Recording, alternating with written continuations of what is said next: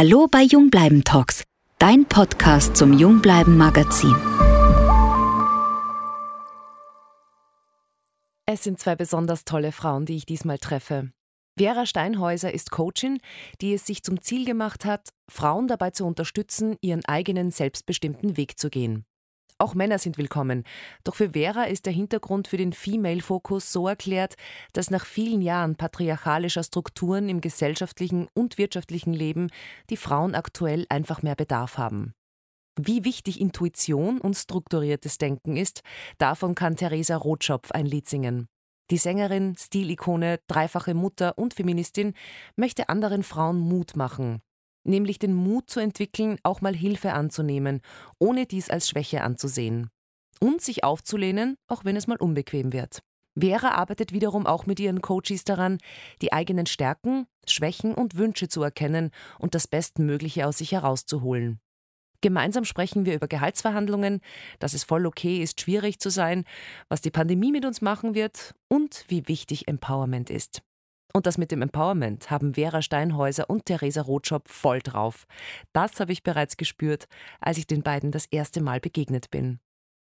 Ja, obwohl wir drei uns einander gar nicht so nah sind, wir kennen uns da, aber wir kennen uns nicht besonders gut, waren wir einander schon mal sehr nah. Und zwar auf der Tanzfläche.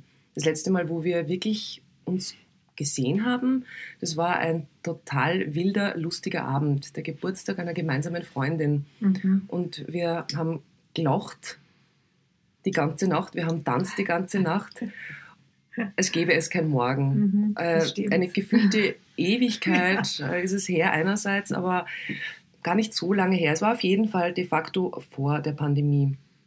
Äh, ich habe für mich festgestellt, dass die Sehnsucht nach diesem Tanzen und einander anschwitzen, es hält sich sogar in Grenzen, obwohl ich ein wahnsinnig sozialer Mensch bin und gern tanzen gehe. Aber gleichzeitig merke ich doch, wie wie arg der Mensch ein Gewohnheitstier ist. Mhm. Wie es euch beiden da? Sehnsucht nach äh, verschwitzten Leibern, die sich aneinander reiben und so äh, Dirty Dancing mit Grölen? Also bei mir kommt sie schon wieder. Oh ja. Also bei mir kommt sie auf jeden Fall schon wieder. Also ich kann das nachvollziehen, was du sagst. Bis vor kurzem habe ich mir auch gedacht, aha, man gewöhnt sich an alles.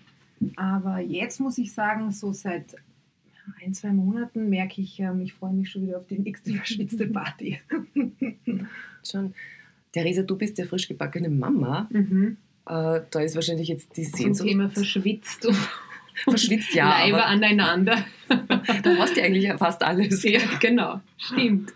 Ähm, oh ja, aber ich freue mich trotzdem schon wieder drauf. Und ich freue mich in erster Linie, also Schwitzen weniger, wobei das ist mir dann auch schon wurscht ich freue mich in erster Linie drauf wieder. Ich bin relativ touchy. Ich greife meine Freunde, Freundinnen gern an und umarm und so. Und das merke ich, dass ich äh, jetzt immer schon einen halben Schritt näher gehe, als es noch vor drei Monaten der Fall war.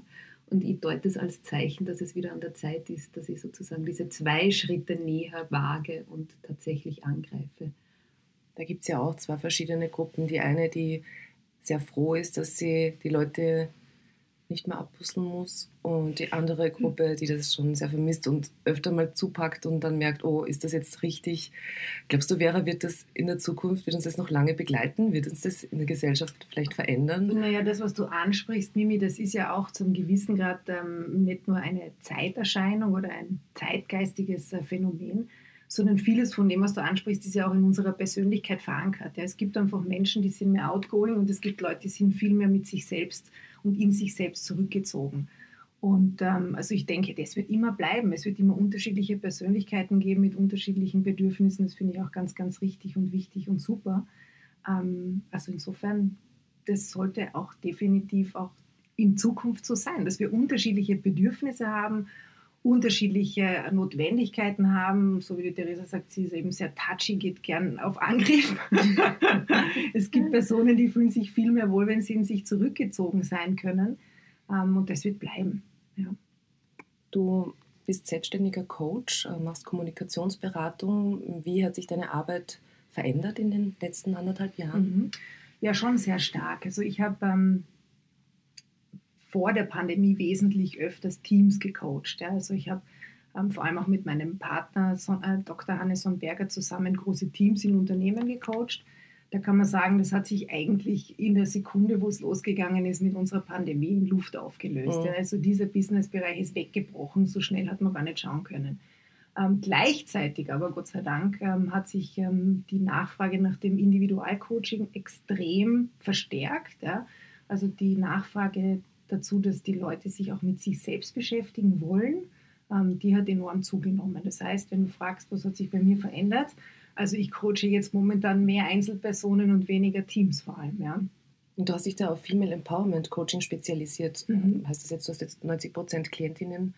90 mehr, vielleicht nicht, ich würde sagen 80 und ich ja. bin über die 20 Prozent Männer auch sehr froh, ähm, weil ich finde, dass das auch ein Thema ist, ähm, also wenn wir jetzt um Gleichberechtigung uns unterhalten, das müssen wir ja gemeinsam schaffen. Ja. Das können wir ja nicht nur als Frauen im Alleingang ähm, bewältigen, das Thema, oder dafür kämpfen, sondern können die Männer auch dazu.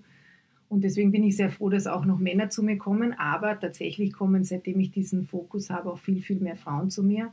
Und ähm, das ist auch etwas, was mir als Thema ein bisschen zugeflogen ist. Also das habe ich am Anfang gar nicht irgendwie forciert, sondern es ist von alleine passiert. Und als ich gemerkt habe, dass ich da offensichtlich für viele eine Anlaufstelle bin, ähm, wahrscheinlich auch, weil ich davor in der Kommunikationsbranche sehr schnell Karriere gemacht habe, ähm, habe ich gemerkt, okay, mir taugt das, mir taugt das. Also ich will da weitergeben, ich will da unterstützen, supporten und insofern ist das eine Eigendynamik, die ich sehr schätze. Hm. Und diese Frauen kommen da aus den unterschiedlichsten Bereichen. Weil wenn ich jetzt an Theresa als Künstlerin denke, als Musikerin, hast du sowas schon mal in Anspruch genommen oder dir überlegt, äh, mit einem Coach äh, dich da zu fokussieren oder ähm, dein Bild weiter zu schärfen, so wie du auftreten möchtest oder wie du in der Öffentlichkeit erscheinen möchtest? Ähm, auf professioneller Ebene nicht, wobei das durch Gespräche und ja ohnehin mit jedem Plattenrelease, den man wieder angeht, muss man das sowieso besprechen und muss man sich da sowieso im Klaren sein darüber, äh, für wen ist die Platte, wie, wie ist mein Bild in der Öffentlichkeit jetzt, wie hätte ich gern, dass es wird oder wohin soll sich entwick entwickeln. Das ist eh ganz klar, aber auf persönlicher Ebene habe ich das sehr wohl in Anspruch genommen, einfach um so persönliche Themen, familiäre Themen zu klären und habe es als extrem hilfreich empfunden. Und auch diese, also ich weiß nicht, Vera, wie du das siehst, aber bis vor kurzem, oder vielleicht hat es auch mit dem Alter zu tun, aber so diese Angst, Hilfe in Anspruch zu nehmen, mhm. die vielleicht gerade bei Frauen noch relativ groß ist. Weiß ich nicht, ob es da einen Unterschied gibt, würde mich interessieren, können wir ja dann noch besprechen.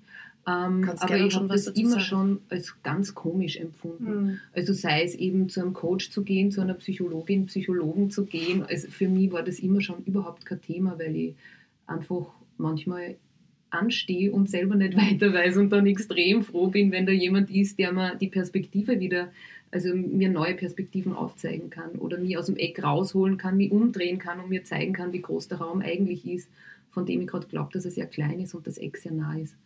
Und ähm, insofern habe ich beides in Anspruch genommen. Mhm. Genau. Mhm. Also, um auf das vielleicht kurz einzugehen, was die Theresa gerade gesagt hat, ähm, ich beobachte es genauso. Ja. Also wir haben momentan, und das spielt mir natürlich in die Karten, das freut mich, aber mir freut das nicht nur deswegen, weil es für mein Geschäft gut ist, sondern weil ich mhm. einfach finde, dass wir als Gesellschaft oder als Menschheit ähm, einfach da eine interessante Entwicklung gerade machen. Also ich sehe schon, dass die Bereitschaft, sich mit Themen auseinanderzusetzen, einfach wächst. Mhm. Ähm, und das hat eben vorher die Frage von dir, Mimi, war ja genau in die Richtung, was hat sich verändert, wo ich auch gesagt habe, ich habe gemerkt, mit dem Anbeginn der Pandemie haben sich Menschen wirklich auf individueller Ebene dann mit Themen auseinandergesetzt, die sie vielleicht davor sich nicht angeschaut hätten, weil sie die Zeit nicht gehabt hätten, weil sie voll in diesem Alltagsradel drin gewesen sind, äh, etc. pp. Also ich glaube, äh, wir sind gerade in einer Phase, wo wir uns in die Richtung entwickeln, dass wir immer selbstverständlicher mit sowas umgehen. Und ich habe jetzt gerade diese Woche eine Coachie bei mir gehabt, die hat gesagt, sie ist ein Riesenfan von, von Supporting Teams. Und äh, ich bin in, in ihrem Supporting-Team. Mhm. Und das habe ich ziemlich cool gefunden als mhm. Bild. Und mir hat total gefreut, dass sie mich in ihr Supporting-Team aufgenommen hat. Und sie sagt, naja, wieso soll ich mir für den Bereich keine Hilfe suchen? Ja, ich gehe auch, wenn es mir privat zum Beispiel schlecht geht, zu einem Therapeuten. Ja. Ich gehe zum Arzt, wenn ich äh, Bauchschmerzen habe. Ich mache dieses und jenes. Ich gehe zu verschiedensten Spezialisten mit verschiedenen Themen. Wieso soll ich nicht zum Beispiel meinen Werdegang und meine Karriere und meine Arbeits Weise nicht mit einem Profi spiegeln. Ja? Und das finde ich ist spannend, was sich da tut und finde ich ja extrem gut. Mhm.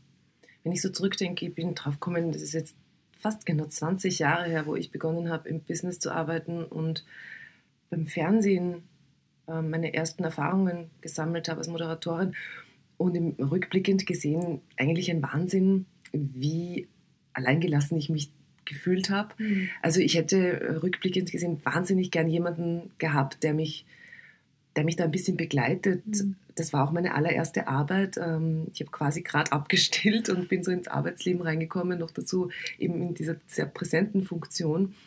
Und habe dann erst nachher begonnen, das zu verarbeiten, eben, also eben therapeutisch oder auch mhm. dann gemerkt, äh, ich hatte in Wahrheit gar keinen Plan. Das hat mir zwar oft schon geholfen, diese Spontanität oder aus der, aus der Intuition heraus mhm. oder aus dem Gefühl heraus zu agieren, aber auch mal zu sagen, äh, da hakt es gerade, ich hätte da gerne Unterstützung bei dem, was ich möchte, was ich mhm. erreichen möchte. Mhm. Und dann die Frage, ob, was willst du denn erreichen? Also das sind so viele Fragezeichen. Ja, es gibt immer noch Personen, für die ist das äh, ein Tabuthema. Ja, und äh, weil du das vorher gemeint hast, Theresa, eher für Frauen ist es schwierig, sich Hilfe zu holen. Äh, das kann sein, auf der einen Seite. Auf der anderen Seite ist es, glaube ich, für Männer schwieriger, ähm, es dann zuzugeben, mhm. sich Hilfe geholt zu haben, um da mal vielleicht noch den mhm. Vergleich zu Ende zu denken. Die Männer trauen sich mehr zu als die Frauen, ist das äh, generell also das ist auch sogar nicht nur unsere Wahrnehmung, das ist auch bestätigt. Ja. So ein Mann bewirbt sich auf eine offene Stelle, wenn er ca. 60 Prozent der Anforderungen erfüllt und die Frau bei 120 und das mit Bauchweh. Mhm. Aber vielleicht ganz kurz, äh, ich würde gerne eine Sache noch ergänzen zu dem, was du gerade gesagt hast, Mimi, weil das ist ein spannender Aspekt, weil du jetzt gerade gesagt hast, intuitives, ähm, äh, also intuitives Entscheiden und durch den Karriereweg zu gehen versus darüber strukturiert nachzudenken. Das Spannende ist, was ich in meinen Coachings ähm, oft erlebe, ist, dass wir eigentlich sogar das Intuitive viel öfters verlieren als das mhm. Strategische. Mhm. Und ganz viel in meiner Arbeit muss ich eben Anstöße geben, nicht drüber nachzudenken, was mhm. das Richtige wäre, sondern reinzufühlen. Und ähm, deswegen ist es gar nicht beim Coaching so entweder oder, sondern es ist ein schönes sowohl als auch. Das ist, ich habe auch darüber nachgedacht, wie du das gesagt hast. Und bei mir ist es eigentlich ohne meine Intuition und ohne dieses Bauchgefühl kann ich gar nicht arbeiten, weil ich wüsste gar nicht, ich kann mich nicht hinsetzen. Ich bin jetzt nicht die Künstlerin für ein Konzeptalbum, das ich im Vorfeld schon am, am Reißbrett sozusagen äh, fertig habe und mich dann nur noch hinsetze und das schreibe oder komponiere, sondern ich arbeite ganz stark mit meiner Intuition und das ist für mich ganz wichtig. Für mich ist dann eher der strategische Punkt der schwierigere, wo ich mich dann wieder mit, mit Zahlen und Fakten auseinandersetzen muss. Also der Spagat zwischen dem einen, zwischen dem Intuitiven und dem Strategischen ist was extrem Spannendes. Ja. Und ich finde ja auch für mich persönlich spannend, weil, ähm, weil ich in beidem stark sein sollte und aber merke, ich habe Schwächen und da hole ich mir jemanden, was mhm. total okay ist. Und was ich dann äh, noch darauf sagen wollte, ich glaube, dass wir auch das Problem haben, wenn wir uns Hilfe holen, wird sehr oft als Schwäche gewertet. Und das finde ich ist mittlerweile, ich hoffe, ich kann den Ausdruck verwenden, der totale Bullshit. Also ich finde mittlerweile eher Menschen, die sich keine Hilfe holen, wenn, wenn sie ganz offensichtlich Hilfe brauchen, ähm, eher schon, ich meine, schwach ist so ein blöder Ausdruck, weil schwach ist eigentlich was irrsinnig Schönes, unbeholfen ich finde, wenn ich Hilfe brauche, dann hole ich mir Hilfe, Punkt. Und wie mhm. die Hilfe ausschaut, ist total egal. Hauptsache, es geht mir danach besser mit äh, dem Problem, das ich habe oder dem Ziel, das ich erreichen möchte. Mhm und nicht, ähm, ich sitze allein und fühle mich allein und keiner hilft mir und ich bin ein Opfer. Ja, ich glaube auch, dass meine Intuition mir sehr viel geholfen hat und ich bin sehr stolz darauf, dass die so, dass die so ausgeprägt ist. Ich nenne ich nenn jetzt einfach nur ein, ein, konkretes Beispiel, wo ich das Gefühl hatte, dass das da vielleicht weniger Platz hatte. Ja? Ähm, Bewerbung, also nicht Bewerbungsgespräch, es ging um Gehaltsverhandlung. Mhm. Ja? Das war, das ist schon über, zehn, über, also. über zehn Jahre her und ich bin bin in diesen Raum gegangen und mein allererster Satz war nach einem liebreizenden Lächeln, Ma, das wird jetzt super, weil ich komme mit Geld überhaupt nicht mit, mit Verhandeln bin ich ganz schlecht, na servus. Ich glaube, so in, der, so in mhm. etwa war der erste Satz. Und damit ist das Ganze eigentlich schon gelaufen ja. gewesen, ja. weißt du. Ich wollte einerseits total nett, mhm. locker mhm. und irgendwie das Eis, das Eis brechen. Mhm. Es war einfach nicht richtig. Ich habe mich absolut falsch positioniert. Ich war damals schon ein bekanntes Gesicht im Fernsehen und eines von den bekannteren damals, ja, als dieser Sender aufgebaut wurde. Und trotzdem habe ich es geschafft, wie ein Frischling da reinzukommen. Mhm. Warum? Vielleicht auch, weil ich immer damals immer wieder so Angst hatte, die Erwartungen nicht zu erfüllen und dass es für mich vielleicht leichter ist, wenn ich mich ein bisschen, ja, immer so als Frischling hinstelle. Mhm. Dann werden, dann werden keine Erwartungen gestellt und dann sind die Leute überrascht, wenn es dann doch so gut funktioniert. Mhm. Ja? Und da habe ich mir dann schon gedacht, na, es wäre doch nicht schlecht gewesen, auch mit jemandem zu sprechen, zum Beispiel, der ein bisschen tougher ist, oder mit einer Freundin zu reden, wo ich weiß, die lässt sich nicht so schnell die Butter vom Brot nehmen, ne? Mhm. wie man so schön sagt. Also, weil du das gerade ansprichst, also in den Coachings, die ich mache, ist das Thema Gehaltsverhandlung immer wiederkehrend. Also das ist de facto wirklich eines der großen Themen, weil es sozusagen auch alles zusammenfasst, äh, was wir Frauen in uns am Arbeitsplatz als Schwäche mitbringen. Und da meine ich jetzt eben das Tiefstapeln, die eigenen Qualitäten unter der, also wirklich unter dem Wert verkaufen, dieses ähm, ja teilweise im Extremen sogar Imposture-Syndrom zu glauben, okay, da wo ich bin, da gehöre ich nicht hin, weil das habe ich nicht verdient und keine Ahnung was. Ja. Und die Gehaltsverhandlung bringt alles das zu einem Punkt und da geht es dann tatsächlich um eine Summe. Ja. Und deswegen ist das eben so oft auch der Fall, dass ich mit meinen Coaches genau auch die Gehaltsverhandlung vorbereite. So weil, wichtig. Ja, weil es ganz mhm. wichtig ist, ja, mhm. weil man halt einfach da vieles mitnehmen kann und sich auch vieles klärt für, das, für die Person selber, ja, weil man ja natürlich das am besten so vorbereitet, dass man auch sehr ehrlich mit sich umgeht und sehr ehrlich auch sieht, was kann ich, was kann ich noch nicht, was will ich noch lernen, was bin ich bereit zu geben und wo setze ich Grenzen. Und alles das muss beziffert, benummert werden. Ja, und das ist ganz, ganz wichtig, dass man sich da gut vorbereitet und das hilft natürlich, wenn man da jemanden hat, so wie du sagst, die Käsefreundin oder den äh, Profi zu dem Thema oder vielleicht ist es auch die Schwester, der Bruder, die Mama, wer auch immer, wenn man da jemanden hat, ähm, dann ist das natürlich unglaublich gut, wenn man da diese Hilfe auch in Anspruch nimmt. Ja, ja aber da wird es nämlich, so, nämlich schon am Anfang so kompliziert, weil eigentlich sollte ein Profi ran. Ja?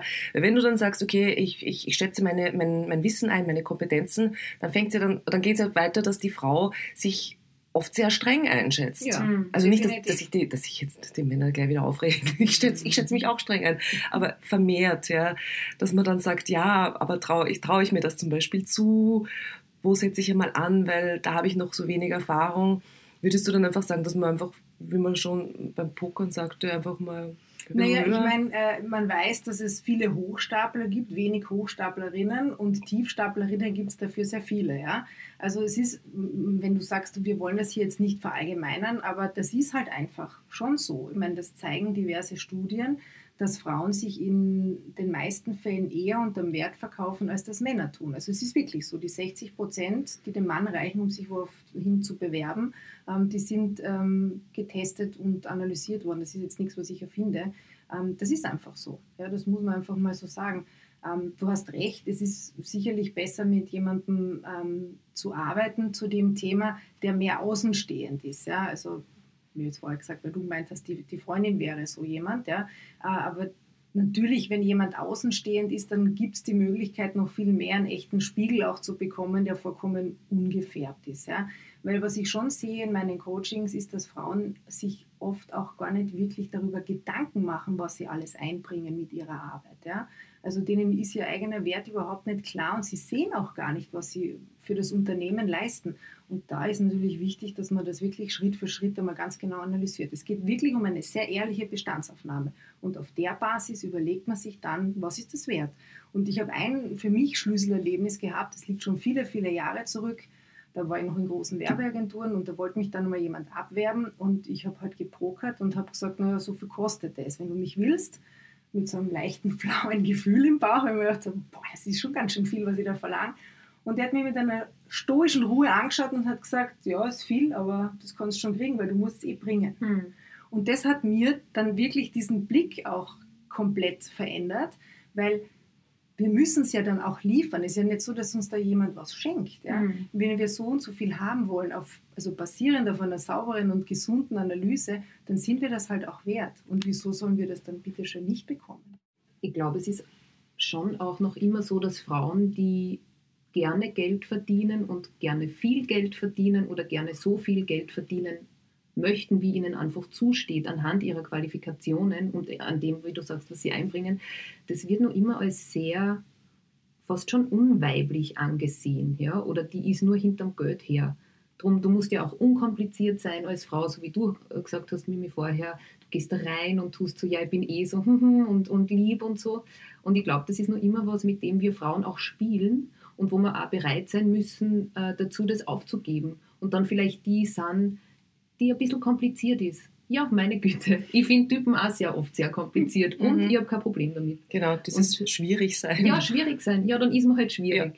Oder gern Geld verdienen. Ja, dann verdient man halt gern Geld. Es, es ist ja kein Problem. Also ich ja. finde, ähm, da muss man sich auch ein bisschen befreien davon, äh, was haben da irgendwie auch gesellschaftlich so ähm, auf die Schultern gesetzt wird, wie man als Frau zu sein hat. Ja, das fängt halt ganz früh an. Das fängt ganz früh an, genau, sowieso. Ich meine, da müssen wir uns alle einmal befreien davon und dann einmal, glaube ich, neu definieren. Und ist es mir wichtig und wenn es mir wichtig ist, dann habe ich eine gewisse Ausbildung oder dann, dann mache ich gewisse Jobs, dann bin ich ja bereit dafür, Abstriche zu leisten. Also es ist ja nicht so, dass man dann zehn Stunden die Woche arbeitet und wahnsinnig viel Geld verdient damit. Oder in den meisten Fällen gibt es auch, aber in den meisten Fällen nicht, sondern man ist ja dann auch bereit dazu, was einzubringen. Und das kann man sich dann bitte auch ähm, dementsprechend entlohnen lassen.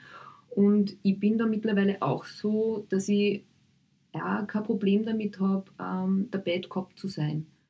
Aber also das Gefühl zu haben, mit einem, mit einem Angebot reinzugehen, das eh okay ist und dann im Nachhinein zu hören, dass andere mehr gekriegt haben, ist ganz übel. Ja. Also da bin ich lieber die komplizierte, die dann vorne dabei ist, als die, wo sie sich dann ins Fäustchen lachen und denken, ja, die war aber eigentlich äh, recht günstig oder so.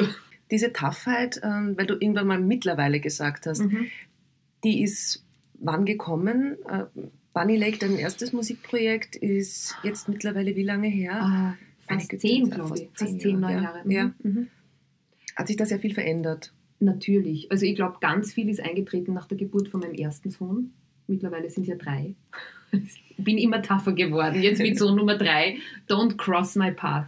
ähm, na, also mit meinem ersten Sohn, wo ich einfach gemerkt habe, meine zeitlichen Ressourcen sind sehr verknappt was möchte ich mit der Zeit, die mir zur Verfügung steht, eigentlich anfangen. Ich kann nicht mehr dort ein bisschen ins Studio, da ein bisschen was einsingen, da, äh, keine Ahnung, äh, ein Konzert spielen, wo ich, also wenn ich es gern mache, dann gern auch ganz ohne Geld, aber so mittelmäßiges, schlecht bezahltes, das habe ich einfach ganz schnell weglassen müssen, mhm. ähm, weil ich die Zeit nicht mehr gehabt habe dafür und das hat mir eigentlich sehr gut getan.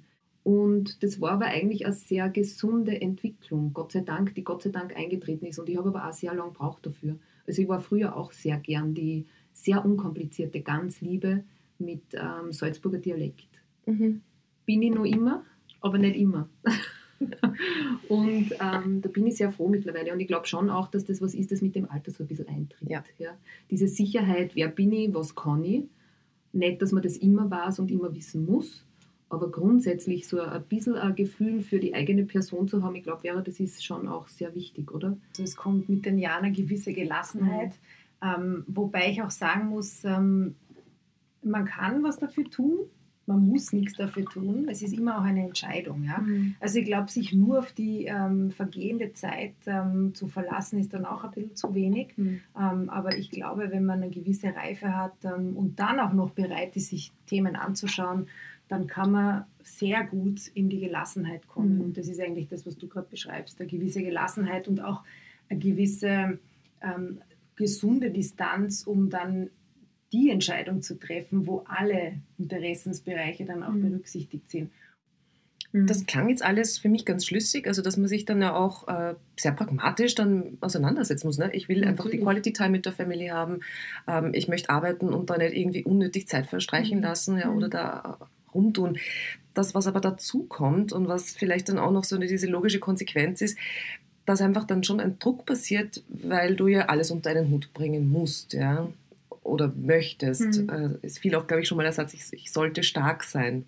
Ich glaube, der kam von dir. Mhm. Und du bist für mich zum Beispiel so eine Frau, die, die sehr, sehr, eine sehr taffe Ausstrahlung hat, ja. Also sehr aufgeklärt. Und, aber selbst du, wo du gesagt hast, stark sein sollte, da, das, das hat in mir eben dieses Ding ausgelöst ja, wie schafft die das? Und, und wie, und wie habe ich das äh, noch immer nicht ganz im Griff mit dem, ja, das sollte irgendwie gut laufen und wenn, wenn dann die Faulheit kommt, ist die Faulheit berechtigt. Ähm, wenn man sich Hilfe holt und die Basis dafür ist ja, dass man auch weiß, wo die eigenen Grenzen sind, dann ist das in meinen Augen eigentlich das allergrößte Zeichen der, Verzeihung, der persönlichen Stärke. Weil ich erst, wenn ich eine Souveränität und Stärke habe, auch dazu stehen kann, wo meine Grenzen sind. Ja. Und ähm, was du jetzt gerade ansprichst, ähm, das beantworte ich sehr gerne mit einer sehr inkludierten Art des Lebensstils. Also, dass ich sage, ich kenne meine Stärken, ich kenne meine Schwächen und ich inkludiere das alles, ich integriere das alles. Ja. Ich nehme das an, wie es ist. Ähm, und das heißt eben nicht, dass man jeden Tag gleich tough ist, jeden Tag gleich stark ist, sondern für mich zumindest ist es so und so arbeite ich auch gerne. Ähm, Im Anerkennen dessen, dass das auch mal anders ist, steckt dann wiederum sehr, sehr viel Stärke drinnen. Ja? Also auch mhm. im Anerkennen dessen, dass ich manchmal einen schlechten Tag habe, einen schlechten Moment habe oder mich extrem schwach fühle, ist eine fette Power drinnen. Mhm. Ja? Und wenn man das mal zulassen kann und das auch begreift, was da dann dadurch möglich wird, dann geht bei vielen echt so ein bisschen mhm. der Knopf auf. Und was du da eben auch ansprichst, weil du vorher auch die Frage mit dem Druck auch so formuliert hast, ähm, das Geheimnis ist eben, sich eben genau keinen Druck zu machen, ja, anzuerkennen, was ist und in Gelassenheit das einfach sein zu lassen. Und ich sage meinen Coaches auch ganz gern, Rest is a productive activity. Wir müssen Pausen haben. Wir ja. müssen auch einmal wirklich so richtig abhängen oder keine Ahnung, was man, es ist ja individuell, was man als Pause versteht. Und selbst wenn es das Abhängen und wirklich nichts tun ist, ist das völlig in Ordnung, weil wir müssen unsere Reserven wieder aufladen, wir müssen Kräfte sammeln, damit, damit wir dann wieder abgeben können. Mhm. Ja, es ist niemand im permanenten Abgebemodus. Ich schätze auch nicht die Frau Klum. Ich glaube, dass das etwas ist, wo es ganz gesund ist, sich ähm, grundsätzlich davon zu distanzieren, ähm, dass man immer muss, muss, muss und ähm, weil du vorher angesprochen hast, diese Schwäche und Toughness oder eben wie, wie geht es und wie schafft man das und so irgendwie. Ähm, ich glaube, dass man als Frau, die was möchte und wohin möchte, ähm, ich habe mir das sehr früh als Schwäche angerechnet. Ich habe mir das sehr früh als Schwäche angerechnet, weil ich mir gedacht habe, das ist ja eigentlich auch nicht nett. Ambitioniert zu sein, von mir aus ehrgeizig zu sein, gerade in einem künstlerischen Feld. Ja? Also das passt ja irgendwie gar nicht wirklich zusammen. Ähm, bin in einem sehr feministischen Haushalt aufgewachsen, wo ich dann sowieso immer das Gefühl gehabt habe, ich muss aber tough sein und ich darf überhaupt keine Schwächen haben, geschweige denn sie zu zeigen. Ja? Und bin dann an den Punkt gekommen, wo es für mich wahnsinnig anstrengend worden ist, ständig meine Schwächen verbergen zu müssen. Ja? Und ständig so tun zu müssen, ich bin immer souverän, ich bin immer total tough, ich habe nie einen schwachen Moment und es geht mir immer extrem gut. Also das schaffst du eine Zeit lang und irgendwann wird es wahnsinnig anstrengend und vor allem es ist nicht authentisch und das ist, glaube ich, das Problem. Ja? Und von dort, von diesem Glauben, äh, tough sein zu müssen, hin in diese Schwäche, sie das einzugestehen. Also bei manchen gibt es ja dann tatsächlich einfach ähm, Burnouts oder, oder whatever, psychische Zustände, die dir zeigen und sagen, hör auf, es geht nicht. Und dann wieder in die Kraft zu kommen aus so einem Zustand heraus, hat was extrem Empowerndes. Weil du dann genau weißt, okay, es gibt diese zwei Seiten, mir ist das eine genauso wichtig wie das andere. Und eben, wenn ich schwach bin, mittlerweile, ich schaffe es nicht immer, wirklich nicht. Aber manchmal finde ich es wahnsinnig schön, ja, einfach zu sagen, ich kann halt nicht. Bitte kannst du mir helfen ist doch irrsinnig schön. Und ich finde, also da hat man dann Frauen um sich herum, die man fragen kann oder seinen Freund oder eine Freundin oder einen Mann oder whoever. Und die Menschen helfen ja gerne. Man muss es ja nur zulassen. Das ist uns ja abgewohnt worden. Also das, das, das wird ja nicht gefördert, dass wir das machen. Insofern hat es was sehr Selbstbestimmtes, sie das zu trauen. Und da sich dann Schwäche einzugestehen, finde ich, ist wieder ein sehr schöner Move eigentlich. Eine junge Kollegin aus dem Comedy-Bereich hat mal, also nachdem sie es äh, gepostet hat, ist es sicher öffentlich, also diesen kann ich zitieren, so in etwa, sie hat einen Chatverlauf, nein, sie, hat einen Chatverlauf gepostet, wo ein Typ ihr geschrieben hat, du bist so wunderschön und äh, du bist total süß, hast ein süßes Lächeln und sie hat dazu geschrieben, es ist mir scheißegal, ob du mich wunderschön findest, solange ich keinen Geschlechtsverkehr mit dir haben will, ist es mir scheißegal. dann kam irgendwie, dann hat sie die nächste Reaktion von einer Frau gepostet, äh, so, warum freust du dich nicht, was ist denn jetzt so schlimm daran, dass er dich schön findet und sie, nochmal, ja. wenn ich mit dem Typen keinen Geschlechtsverkehr haben möchte, ist es mir scheißegal. Ja. Ein kleiner Teil in mir hat sich gedacht, so, oh, Mhm. Wieso ist sie denn mhm. jetzt so ruppig? Und ja. ein anderer, der große Teil, hat sie ja. natürlich extrem gefeiert, weil ja. es natürlich erstens mal in dieser Überhöhung und auch so, wie sie sich präsentiert, die gute mhm. Erika Radcliffe, ähm, das ist ein schönes Bild. Da verändert sich gerade sehr viel, ja. Auch wenn wir uns unsere Rollenbilder anschauen, die ja über Generationen sehr starr waren, da bricht momentan sehr viel auf, ja. Und äh, das führt zu Irritation und mhm. Comedy und Überhebung in gewisser Weise ist ganz, ganz wichtig, damit wir einfach gut checken, was da abgeht. Mhm. Und auch dann unsere Pers per äh, Position dazu auch beziehen können. Also ich finde das auch feiernswert. Mhm.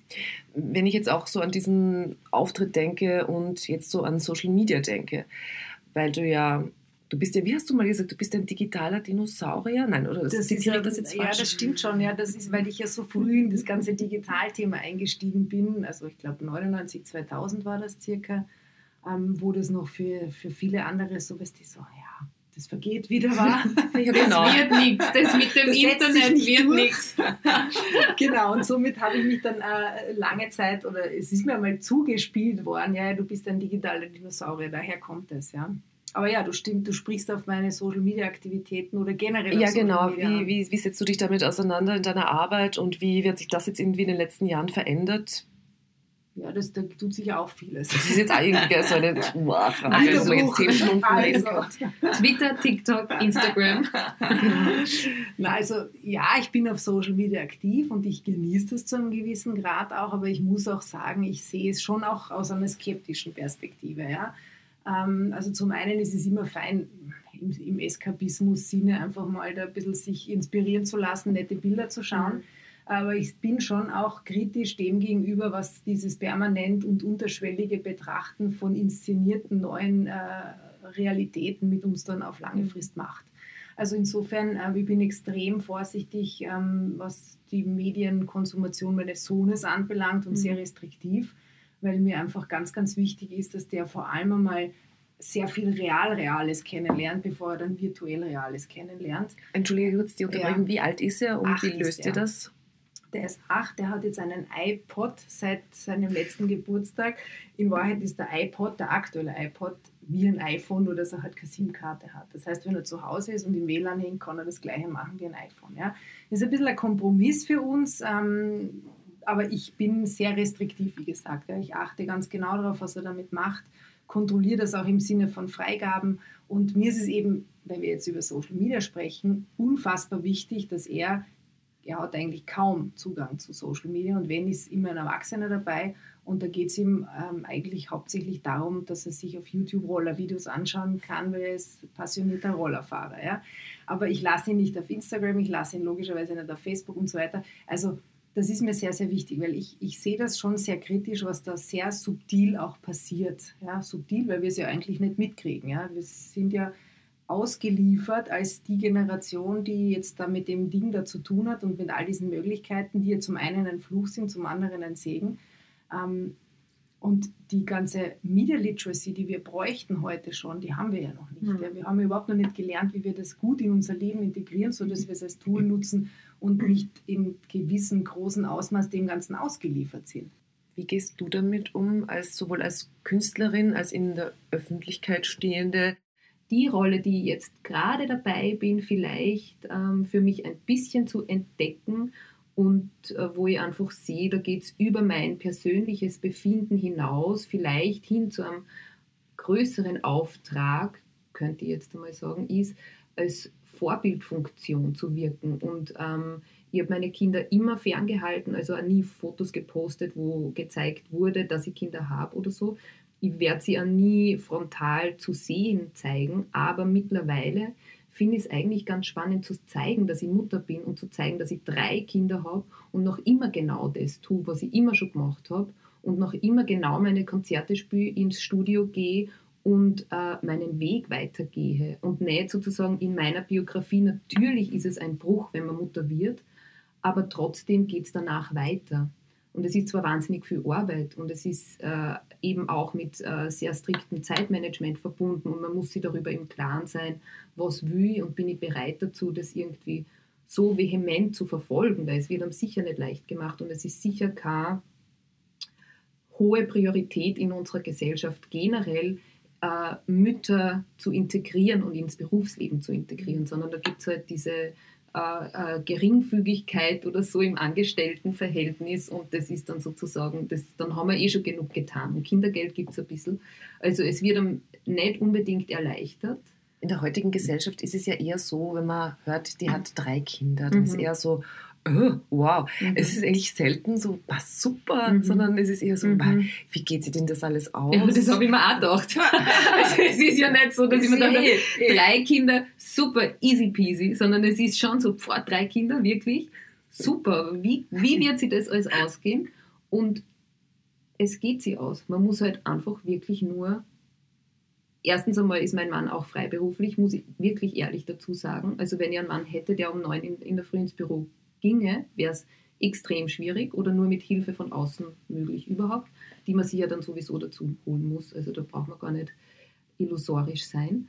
Ähm, und trotzdem, ich bin einfach getrieben von diesem Wollen und ich bin getrieben davon, dass ich was zu sagen habe und dass ich abseits meiner Mutterrolle extrem viel zum Sagen habe und das auch ausleben möchte. Ich wäre wahnsinnig unglücklich, ähm, wenn ich das nicht könnte und ohne jetzt irgendwie nur jemanden oder eine Frau verurteilen zu wollen, die einfach sagt, ich bin total happy, wenn ich das mache und mir fühlt es total aus. Ich bewundere das genauso wie Frauen, die eben drei Kinder haben, vier Kinder haben, ein Kind haben, zwei Kinder haben und im Beruf bleiben. Was ich nur problematisch finde, ist, dass es gesellschaftlich so als zusätzlich noch, die ist Mama und zusätzlich arbeitet sie noch mhm. und zusätzlich macht, das ist doch absurd.